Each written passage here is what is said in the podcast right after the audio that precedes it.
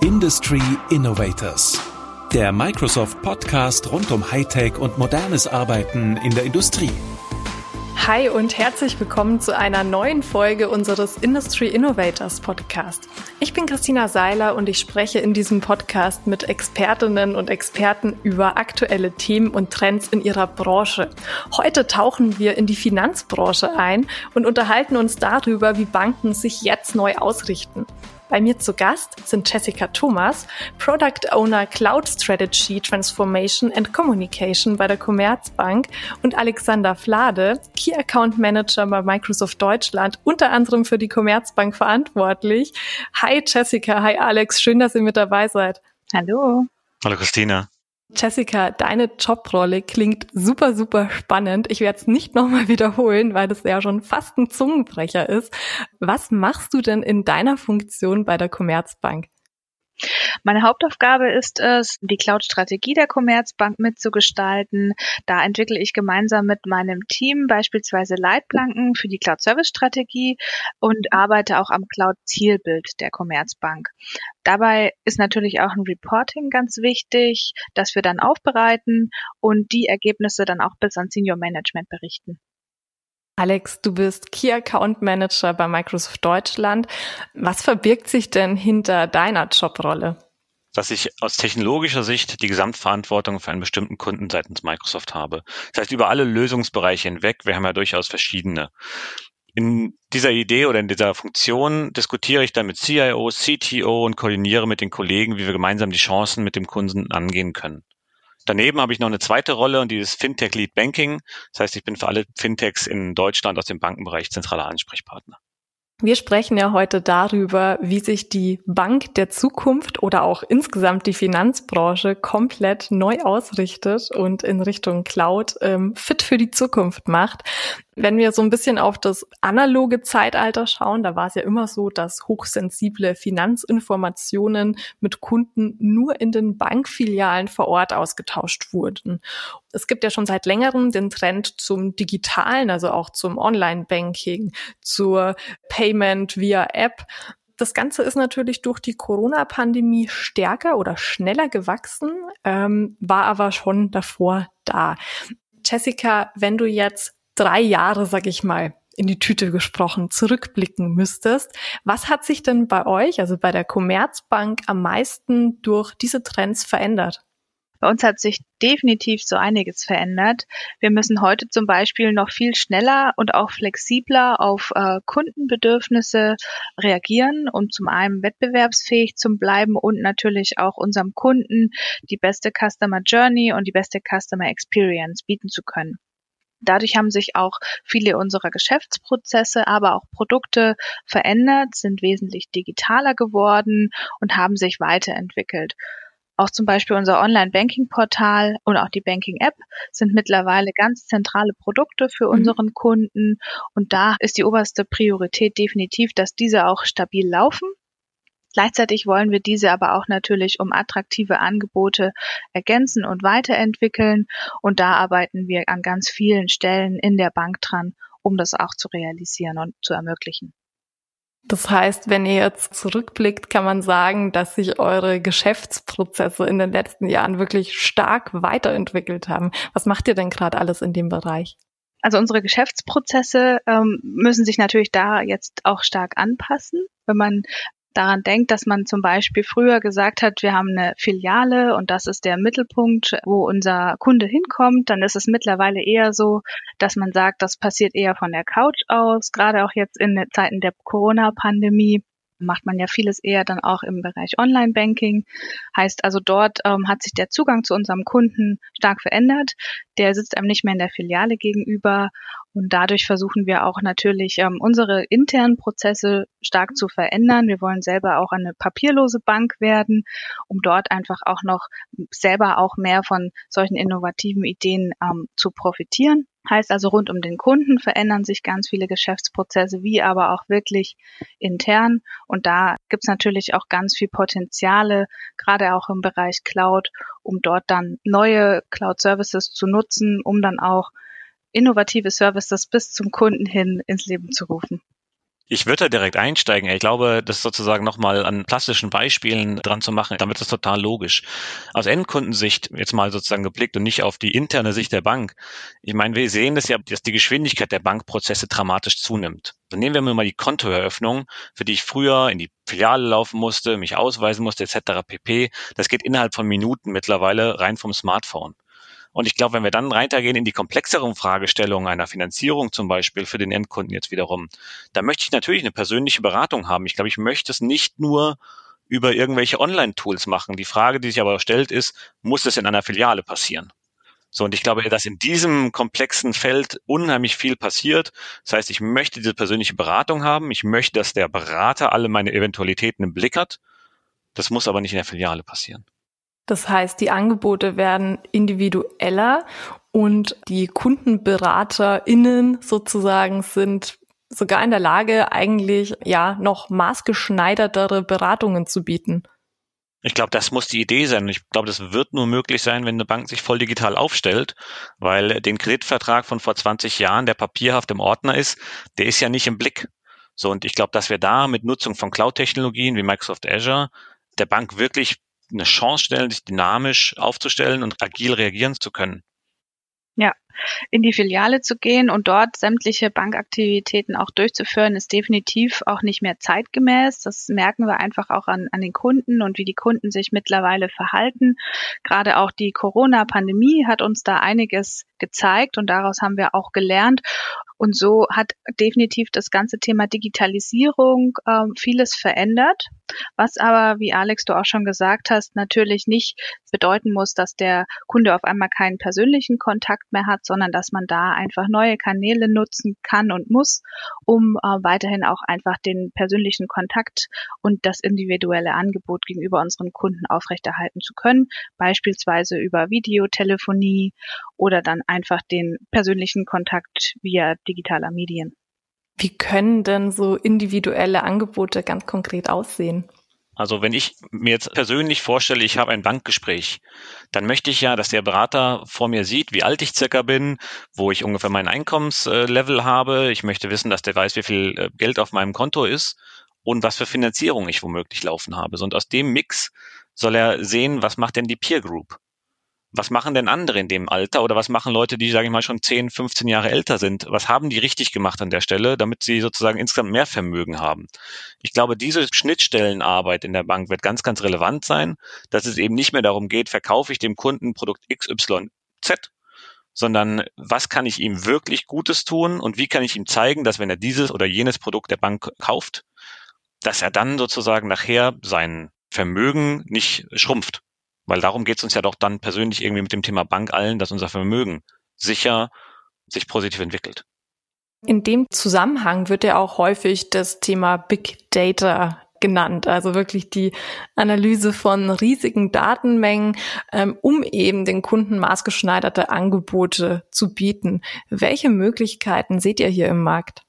Wir verproben gerade im Bereich Big Data and Advanced Analytics verschiedene Formen von maschinellem Lernen, aber auch künstlicher Intelligenz. Und es ist nach vorne definitiv denkbar, diese Technologien dann auch in größerem Maße in Produkten einzusetzen. Mhm. Heißt, da gibt es schon Pilotprojekte, da gibt es schon erste ähm, Verprobungen, die auch sehr erfolgreich sind. Und da kann man sich nach vorne definitiv vorstellen, dass das auch in weitere Produkte noch stärker einfließt, um einfach, wie alle Alex gerade schon gesagt hat, auch auf Basis von großen Datenmengen, ähm, die zum Beispiel über andere Kunden meiner Altersklasse bestehen, noch maßgeschneidertere Angebote auch für den einzelnen Kunden dann zu gewinnen und erstellen zu können. Was macht ihr denn da ganz konkret schon bei der Commerzbank? Also es gibt diverse Projekte gerade im Segmentbereich. Das ist bei uns eine sogenannte Key Area Big Data and Advanced Analytics, wo wir gerade auch für den einzelnen Kunden, wie aber auch zum Beispiel für Firmenkunden Angebote bereitstellen wollen, die dann auch auf mhm. großen Datenmengen basieren. Das heißt also beispielsweise, dass Produktionsdaten von uns ausgewertet werden können oder aber auch, dass große Simulationen auf Basis von großen Datenmengen dann passieren und man das dann gut in andere Empfehlungen oder in äh, Analysen einbauen kann und dann davon profitieren kann. Jetzt seid ihr ja als Bank immer im Spagat zwischen Innovationsdruck oder eben auch dem Willen, neue Ideen zu generieren und gleichzeitig dem Thema, dass ihr sehr hohen ähm, regulatorischen Anforderungen ausgesetzt seid. Wie könnt ihr das denn miteinander kombinieren? Richtig, wir unterliegen ganz strikten Regularien und ähm, die Daten unseres Kunden oder unserer Kunden ist auch unser höchstes Gut. Und unsere Cloud-Plattformen, die wir verwenden, unterlaufen deshalb auch ganz strengen Prüfungen. Und das Thema Sicherheit und Datenschutz steht deshalb auch als größte Anforderung da, weil wir natürlich auf keinen Fall sensible Daten herausgeben würden oder die auch beispielsweise unverschlüsselt rausgeben würden. Da haben wir auch ähm, mit der BaFin viel Kontakt, um dort auch dann die ganze Zeit sicherzustellen, dass unsere Anforderungen, die wir an die Cloud-Provider haben, auch sichergestellt werden und dass diese dann auch regelmäßig auch geprüft werden, weil wirklich das Thema Sicherheit und Datenschutz noch wichtiger ist in dem Fall dann auch als die Innovationskraft. Alex, Microsoft unterstützt ja die Commerzbank mit seinen Cloud-Angeboten. Wie habt ihr euch denn darauf eingestellt? Ja, also ich glaube, das Thema Sicherheit, Regulierung ist sozusagen top of mind, wie man so schön sagt. Und in der Tat sind unsere Kundendaten heilig. Denn klar ist, wer die Cloud nutzen möchte, sowohl im Privaten als auch vor allem eben als Geschäftskunde und als Bank, glaube ich, nochmal doppelt, der muss darauf vertrauen können, dass seine Daten da auch sicher sind. Und wir sind dabei der erste große Cloud-Provider gewesen, der in Deutschland eine aufsichtskonforme Nutzung gemeinsam mit der deutschen Börse angekündigt hat. Und das ist sozusagen seitdem haben wir uns da auch weiterentwickelt. Denn was ganz klar ist, diese gemeinsame Innovationskultur, die man auch schafft, die wird nur dann funktionieren, wenn das Vertrauen ganz, ganz hoch ist. Jessica, Ihr verfolgt ja bei der Commerzbank einen sogenannten Multicloud-Ansatz. Das heißt, ihr setzt auf verschiedene Cloud-Anbieter, habt aber auch noch bestimmte Anwendungen in eurem eigenen Rechenzentrum am Laufen. Das nennt man dann auch einen hybriden Cloud-Ansatz. Welche Rolle spielt diese Strategie für euch? Für uns spielt da das Thema Multi-Hybrid-Cloud-Strategie eine ganz zentrale Rolle und wir haben uns dafür auch ganz bewusst entschieden, ähm, diese Strategie zu wählen. Man hätte sich auch für eine andere Strategie entscheiden können. Uns war aber wichtig, dass wir ein größtmögliches Angebot abgreifen können, dass wir viel Flexibilität haben und das hat man einfach, indem man sagen kann, man kann Dinge in der eigenen Private Cloud machen, wo man eventuell weniger Innovation betreiben kann, weil diverse Public Cloud Services fehlen aber auf der anderen Seite dort auch andere Dinge möglich sind, wie beispielsweise dann doch ganz kritische Daten beispielsweise zu hosten. Und wir können dann in die Public Clouds hineinatmen, heißt also das Thema Skalierbarkeit ähm, wird durch äh, Public Cloud Provider dann auf einmal ganz super möglich. Auf der anderen Seite haben wir uns für mehrere Public Cloud Provider entschieden, um einfach dort auch von den diversen Stärken der Cloud Provider zu profitieren und dann auch ein größtmögliches Angebot zur Verfügung zu haben, um auf diesen Angeboten dann mit unseren Ideen aufbauen zu können. Alex, wir sprechen ja dabei auch wirklich davon, dass eine riesige Menge an Daten analysiert wird. Wie viel Rechenzentren hat dann eigentlich Microsoft und wie kann dann sichergestellt werden, dass es auch für steigende Kundenanfragen sozusagen äh, immer genügend Rechenkapazität gibt? Microsoft betreibt über 60 verschiedene Rechenzentrumsregionen, die wiederum etliche unterschiedliche Rechenzentren beinhalten. Kunden können dabei wählen, in welcher Region ihre Services laufen. Die Funktionsweise ist dabei anders als in klassischen Rechenzentrumsbetrieb. In dem klassischen Rechenzentrumsbetrieb sehen wir, dass eine Applikation auf einer festen Anzahl von Servern läuft. In der Cloud wiederum ist die Idee, dass Ressourcen dynamisch hinzugefügt werden können oder in Phasen geringerer Nutzung auch wieder freigegeben werden können. Die Experten sagen da, die Cloud atmet. Mhm. Und tatsächlich, diese Experten stellen bei uns auch sicher, dass immer genügend Kapazität zum Atmen vorhanden ist. Das heißt, äh, Kapazitätsplanung steht da ganz, ganz vorne für uns, aber eben auch gemeinsam mit dem Kunden zu überlegen, wann wird er denn große Services in die Cloud migrieren, sodass man eben da auch vorausplanen kann. Kannst du da noch mal ein bisschen genauer beschreiben, wie das funktioniert, dass die Cloud atmet? Ja, sehr gerne. Also wir können uns ja relativ einfach vorstellen, am Tage machen relativ viele Leute zum Beispiel ähm, Online-Trading und in der Nacht, wenn die Börsen geschlossen sind, dann eben nicht. Das heißt, ich habe am Tag eine hohe Last auf den Servern und in der Nacht kann ich eben Wartungsdienste tun, Nummer eins, aber ich kann eben auch Ressourcen wieder abschalten und damit Geld sparen. Spannend. Und so werden dann die Kapazitäten angepasst. Jessica, ihr konntet euch ja dann quasi als Kunde aussuchen, welche Rechenzentrumsregionen ihr nutzt. Wir haben uns dafür entschieden, tatsächlich die EU-Rechenzentren zu verwenden. Das heißt also, die Rechenzentren, mit denen wir uns vertraglich mit Microsoft vereinbart haben, liegen alle in der EU, was auch das ganze Thema Regulatorik nochmal unterstreicht und das Thema Datenschutz. Jetzt Alex aus dem Nähkästchen geplaudert, weil du ja auch mit anderen äh, Kundinnen und Kunden aus der Finanzbranche zu tun hast. Ist dieser Ansatz einer, den quasi die meisten Kundinnen und Kunden verfolgen? Also die Daten in der EU zu legen, macht ja aus mehreren Gründen Sinn. Jessica hat schon gesagt, da gibt es eine regulatorische Komponente, die es vereinfacht, wenn die Daten im europäischen oder gar in einem deutschen Rechenzentrum liegen. Daneben hat es natürlich aber auch was, und jetzt kommt mein technischer Hut sozusagen auf, mit Latenz zu tun. Das heißt, wenn ich in eine Rechenzentrumsregion in Südamerika gehen würde, dann habe ich natürlich eine unheimlich lange Strecke zwischen meinem Rechenzentrum oder meinen Kunden in Deutschland und dem Rechenzentrum, was gar auf der anderen Seite der Welt steht. Das heißt, es macht, glaube ich, aus mehreren Gründen Sinn, hier die Rechenzentrumsregion zu nehmen, die A, alle Services beinhaltet, die ich haben möchte, das haben wir in Europa, und B, regulatorisch sozusagen sinnvoll mir meinen Rahmen bietet, unter dem ich sozusagen dann nachher auch agieren kann als Bank. Auf die Gefahr hin, dass wir da jetzt zu tief ins Detail gehen, aber welche Latenzzeiten sind denn da normal? Es soll einfach instant verfügbar sein. Ich glaube äh, sozusagen, es geht jetzt gar nicht um eine absolute Zahl, es kommt dann auch darauf an, was angezeigt wird. Die Frage ist ja, und wir kennen das alle, wenn ich heute mit meinem Handy oder auf eine Webseite gehe, dann möchte ich, dass die da ist. Ehrlich gesagt, irrelevant, wie groß da jetzt die technische Datenmenge sein mag, die da im Hintergrund läuft. Mhm. So, und das sicherzustellen, ist eben auch ein Thema, was wir gemeinsam mit der Commerzbank sicherstellen. Das heißt, sagen, welche Daten müssen wann bei einem Kunden da sein? Und ehrlich gesagt, wenn ich über einen Endkunden spreche, dann will ich, dass das immer direkt da ist. Also keiner möchte auf seinem Handy fünf oder gar zehn Sekunden warten, bis sein Kontostand angezeigt wird. Ähm, das ist ja eine ganz persönliche Frage. Das heißt ja auch immer, ne, sobald man einen Wartekreisel hat, ist die Chance, dass die App geschlossen wird, wieder sehr, sehr hoch. Also so geht's mir jedenfalls. In dem Moment, wo irgendwie es nicht geht, dann lade ich entweder noch dreimal oder dann bin ich aus der App wieder draußen und das darf natürlich nicht passieren. Das heißt, es geht, glaube ich, gar nicht um die absolute Zahl, als um dieses Thema, wie schaffe ich es einfach, dass die Latenz faktisch nicht merkbar ist. Und Latenz wird es immer geben, weil ich habe eine physikalische Strecke, die ich mit dem Handy ähm, sozusagen überbrücken muss.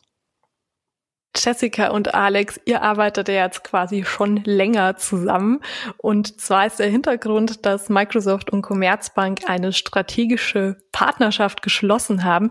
Wie muss man sich denn die Zusammenarbeit zwischen einem Banking-Experten und zwischen einem IT-Experten vorstellen? Zuerst mal haben wir uns wahnsinnig gefreut, hier an der Stelle durch das, was wir jetzt nochmal zusammen geschaffen haben, unsere Partnerschaft auch nochmal zu vertiefen. Die bestand ja schon in vielen Bereichen.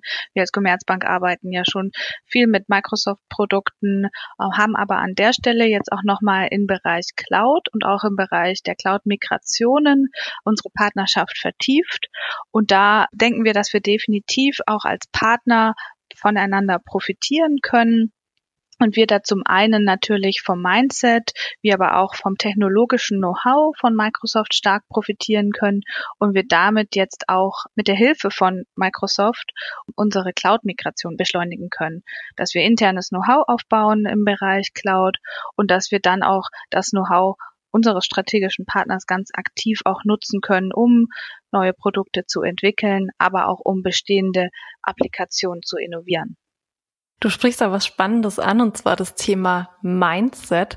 Inwiefern ist denn so eine Zusammenarbeit ja jetzt einfach auch vielleicht Alex für euch Microsoft-seitig eine gegenseitige Erweiterung der Ideen, des Horizonts, der nächsten Schritte? In der Tat ist es genau eins der wichtigen Punkte, die wir haben. Microsoft und äh, Commerzbank sollen hier gemeinsam an der Partnerschaft wachsen. So bringen unsere Cloud-Experten Wissen darüber in die Commerzbank, wie wir hochskalierbare Systeme betreiben. Und gleichzeitig lernen wir, zum Beispiel war Stefan Geib, der Leiter der Qualifizierung bei der Commerzbank AG, vor kurzem in unserem Microsoft Internal Learning Day und hat darüber berichtet, wie die Commerzbank eben ihr Mindset erweitert und anpasst. Ich gebe auch noch ein weiteres Beispiel. Wir haben jetzt ähm, gerade diese Woche das Thema äh, Microsoft Cloud für Finanzindustrie an, sozusagen gelauncht, wo wir im Prinzip out-of-the-box Produkte für Banken anbieten wollen, zum Beispiel für die Risikoberechnung oder für die Kundenberatung. Solche Themen sind natürlich nur dann möglich, wenn wir gemeinsam hier auch lernen können von Finanzkunden wie der Commerzbank weil wir sind ja eher auf der technischen Ebene unterwegs und wir müssen natürlich Fachwissen bekommen. Was uns dabei wichtig ist, wir werden nie als Konkurrent auftreten zu einer Bank oder zu unserem Partner, sondern wir wollen gemeinsam wachsen. Jessica, wo würdest du denn sagen, hat Microsoft auf jeden Fall von euch, ich sage jetzt mal, wichtige Grundlagen gelernt oder vielleicht nochmal neue Erfahrungen gemacht? In diversen Dingen. Also ich denke auch gerade ähm, im Bereich der Regulatorik, im Bereich, wie tickt eine Bank und was muss man alles beachten als Bank, äh, wo ist man eventuell auch in welcher Form fremdbestimmt von der Aufsicht und wie kann man diesen Anforderungen auch gerecht werden. Das denke ich ist definitiv ein Bereich, wo wir auch einfach als Lernobjekt hergehalten haben oder wo auch Microsoft ähm, von uns Dinge lernen konnte weil man sich dadurch natürlich auch ganz anders auf seinen Kunden einstellen muss und die Bedürfnisse dann auch gut befriedigen kann des Kunden. Ich würde das total unterstützen, was, äh, was Jessica sagt, weil ich glaube, wie gesagt, also wir kommen ja ein bisschen mehr aus der Technologie-Ecke. Wir sind zwar auch tief in den Industrien verankert, aber ich glaube nochmal sozusagen, das, also nehmen wir das Beispiel der Regulatorik wir sind natürlich nicht selber reguliert und damit ist natürlich das ein unheimlich spannender Lernkomplex für uns, wo wir sagen können, okay, wie geht denn verschiedene Banken damit um? Und die Commerzbank ist da wirklich auch einer der Vorreiter bei dem Thema, wie führen sie die Kommunikation? Ja, ich glaube, das ist auch ganz wichtig zu sehen, dass eben zwei Vorreiter in ihrer jeweiligen Branche sozusagen die Kräfte miteinander kombinieren und damit eben eine neue Lösung für die Industrie oder neue Industrielösungen entwickeln und eben das Beste aus beiden Welten kombiniert wird. Künstliche Intelligenz ist ein Thema, das in unserem Podcast immer wieder angesprochen wird, zwangsläufig, weil wir sprechen über Innovation und über Zukunftstechnologien. Die nächste Frage an euch kommt deshalb direkt von unserer künstlichen Intelligenz. Danke, Christina. Ich als künstliche Intelligenz kann Banken an vielen Stellen unterstützen. Zum Beispiel, um Betrugsfälle zu erkennen oder Fonds zu verwalten. Worin seht ihr die größten Chancen für die Zukunft? Auf jeden Fall beim Thema Effizienzsteigerung, Personalisierung, wie beispielsweise über Chatbots oder auch in Form von Angeboten und der Einhaltung von Gesetzen und Unternehmensrichtlinien. Ja. Ich sehe zusätzlich auch noch das Thema manuelle Prozesse. Also in der Bank gibt es heute immer noch relativ viele manuelle Prozesse. Ein Beispiel, die Vorbereitung der Risikoanalyse des Kreditportfolios. Hier kann künstliche Intelligenz aus meiner Sicht enorm helfen, die Geschwindigkeit und den Umfang der Analyse dramatisch zu erhöhen und damit zur Profitabilität beitragen oder die Analyse insofern detaillierter gestalten. Und wie kann da die KI ganz genau entlasten? Naja, das ist ja heute ein, ein, ein Prozess, in dem noch relativ viel manuell durch die Portfolios der Bank gegangen wird und geguckt wird, in welche Assets bin ich investiert. Das ist natürlich überall schon teilautomatisiert, aber dennoch ist da immer noch manuelle Schritte erforderlich. Mhm. Hier kann eine künstliche Intelligenz eben sinnvolle Aggregationen durchführen, die ein Mensch so nicht, also da sind zu viele Datenpunkte dabei, die ein Mensch so nicht schaffen wird. Welche Bedingungen müssen denn geschaffen werden, damit das Ganze im Einklang der BaFin-Regulierungen ist? Ganz klar sehe ich hier das Thema Datenschutz ähm, als ein ganz zentrales Thema, was transparent für uns und unsere Kunden und umfänglich für das Thema KI geklärt werden muss. Mhm. Und außerdem müssen wir auf der anderen Seite natürlich das notwendige Know-how dafür bei uns noch aufbauen und unsere Entwickler darauf schulen. Ja, auf jeden Fall ein Thema, das, wo ihr quasi schon sehr stark dran arbeitet und was super wichtig ist. Es ist wieder an der Zeit für den letzten Teil unseres Podcasts und zwar für die virtuelle Bar oder unser virtuelles Café. Das ist der Ort, an dem wir hinter die Kulissen gucken und die Entscheidung liegt bei euch, Bar oder Café. Jessica. Dann würde ich mich heute für das virtuelle Café entscheiden. Sehr schön. Dann nehme ich euch mit in unser virtuelles Café und ich bestelle mir erstmal einen Espresso, den brauche ich heute auf jeden Fall. Was darf es bei euch sein? Ich nehme gerne einen doppelten Espresso, ehrlich gesagt, so früh am Morgen. ich nehme einen Cappuccino mit Hafermilch. War auch sehr lecker. Es ist gut an unserem Café, wir haben einfach alles. Sehr schön. Jetzt, wo wir hier so ein bisschen gemütlich zusammensitzen und nochmal auf unser Gespräch gucken, welche Banking-Dienste nutzt ihr denn eigentlich selbst, also ganz privat? Ich glaube, ich finde zwei Themen da unheimlich wichtig, ähm, ohne jetzt über ganz konkrete Dienste zu sprechen. Ich möchte meine Finanzen eigentlich mit wenigen Klicks überblicken können. Das heißt, ich möchte nicht lange irgendwie in Untermenüs mich bewegen können oder ähnlichen. Mhm. Und der zweite Fakt, und das ist, glaube ich, wirklich entscheidend, eine gute Beratung zahlt sich nachher aus. Ich möchte die aber eben auf Fakten basiert und auf diesem Peer-Group-Vergleich, sodass ich wirklich eine saubere Entscheidung auch treffen kann. Mhm. Ja, mir geht's ähnlich. Gerade auch ähm, Banking-Dienste mache ich wahnsinnig gerne mittlerweile am Smartphone und gehe da einfach durch Apps. Da ist mir vor allem wichtig, dass ich zum einen alle meine Konten im Überblick habe, also dass ich nicht in zig äh, unterschiedlichen Apps gucken muss. Ähm, mhm. Dann auch gerne mein Konto im Überblick habe, für was verbrauche ich mein Geld. Also solche Übersichten finde ich wahnsinnig spannend und schaue ich mir wahnsinnig gerne an. Dann auch im Bereich von Aktienhandel bin ich gerne auch mittlerweile komplett online und auch im Smartphone unterwegs, schaue mir das alles gerne an und finde auch, dass das wahnsinnig schnell funktionieren muss, damit ich da auch solche Apps dann verwende und da auf keinen Fall auf irgendein Rädchen warten möchte, was sich dann dreht. Gibt es Dinge, wo ihr sagt, also rückblickend betrachtet, das hat sich bei euch persönlich als Kundinnen und Kunden geändert, seitdem ihr wirklich selbst in der Branche so aktiv unterwegs seid und selbst so aktiv die Digitalisierung vorantreibt? Definitiv bei mir, gerade im Vergleich. Also wenn ich unterschiedliche Angebote von unterschiedlichen Banken vergleiche, bin ich mittlerweile sehr kritisch, äh, schaue auch auf kleinere Funktionalitäten und vergleiche die auch. Wie sind die gelungen beim einen oder beim anderen? Bin da auch bei ganz unterschiedlichen Banken mal unterwegs und schaue mir an, was haben die mittlerweile da auch im Angebot und wirklich von der Banking-App bis dann auch hin zu Angeboten im Bereich Baufinanzierung beispielsweise. Und man weiß mittlerweile ja auch, was dahinter steckt, bis so eine Funktion in der Banking-App beispielsweise zur Verfügung steht und äh, da dann das Endergebnis dann auch zu sehen und wissen, was dafür notwendig war, das habe ich natürlich stärker verfolgt, jetzt seitdem ich in der Branche arbeite. Welche Rolle spielt für euch denn noch die persönliche Beratung? Ich finde das insofern ein, ein, zweischneidiges Thema, als dass ich natürlich für mein Girokonto jetzt nicht jeden Tag jemand brauche, der mir sagt, wo irgendwie sozusagen ich mein Geld ausgeben sollte. Ich glaube, da brauche ich keine persönliche Beratung. Mhm. Ist sie vielleicht sogar hinderlich, weil ich möchte ja gar nicht, dass irgendwer genau sieht, wofür ich mein Geld so ausgebe. Wo ich dann wiederum in einem KI-Fall vielleicht sogar zufrieden bin, dass da kein Mensch drauf guckt, wo ich genau jetzt mein Geld ausgegeben habe. Mhm. Gleichzeitig, und Jessica hat es ja angesprochen, ich meine, die Sortierung in Ausgabenkategorien, die hilft uns ja doch allen irgendwie nachher das sinnvoll auszugeben. Gleichwohl wieder, ich meine, alle diese Dinge, die ich zum ersten Mal mache, also der klassische Baufinanzierung oder mal ein größerer Kredit, um sich was, ähm, um da sozusagen eine Investition zu tätigen. Ich glaube, da macht es einfach schon Sinn, dass man auf jemanden zurückgreifen kann, der eine Erfahrung damit auch gesammelt hat. Und ähm, nicht jeder hat da die Chance, in seinem Bekanntenkreis diese Erfahrung zu sammeln. Ich glaube, da kann der Bankberater ganz, ganz viel helfen, wenn eben das mehr um diese komplexen Fragestellungen geht. Ja, sehe ich ähnlich. Äh, gerade bei den großen Investments, äh, die man jetzt nicht jeden Tag tätigt, finde ich persönliche Beratung schon noch sehr wichtig. Und die muss dann aber auch einfach wahnsinnig kompetent sein. Da möchte ich das Gefühl haben, in guten Händen zu sein, um mich dann auch zu entscheiden und mit der Entscheidung ein gutes Gefühl zu haben. Super, dann vielen, vielen Dank, dass ihr mit dabei wart. Wir haben sehr, sehr spannende Einblicke aus der Branche erhalten und es war ein tolles Gespräch. Danke euch beiden. Vielen Dank, Jessica. Vielen Dank, Christina. Vielen Dank euch beiden. Das waren Jessica Thomas von der Commerzbank und Alexander Flade von Microsoft darüber, wie die Bank der Zukunft aussieht. Bis zum nächsten Mal und ciao aus München.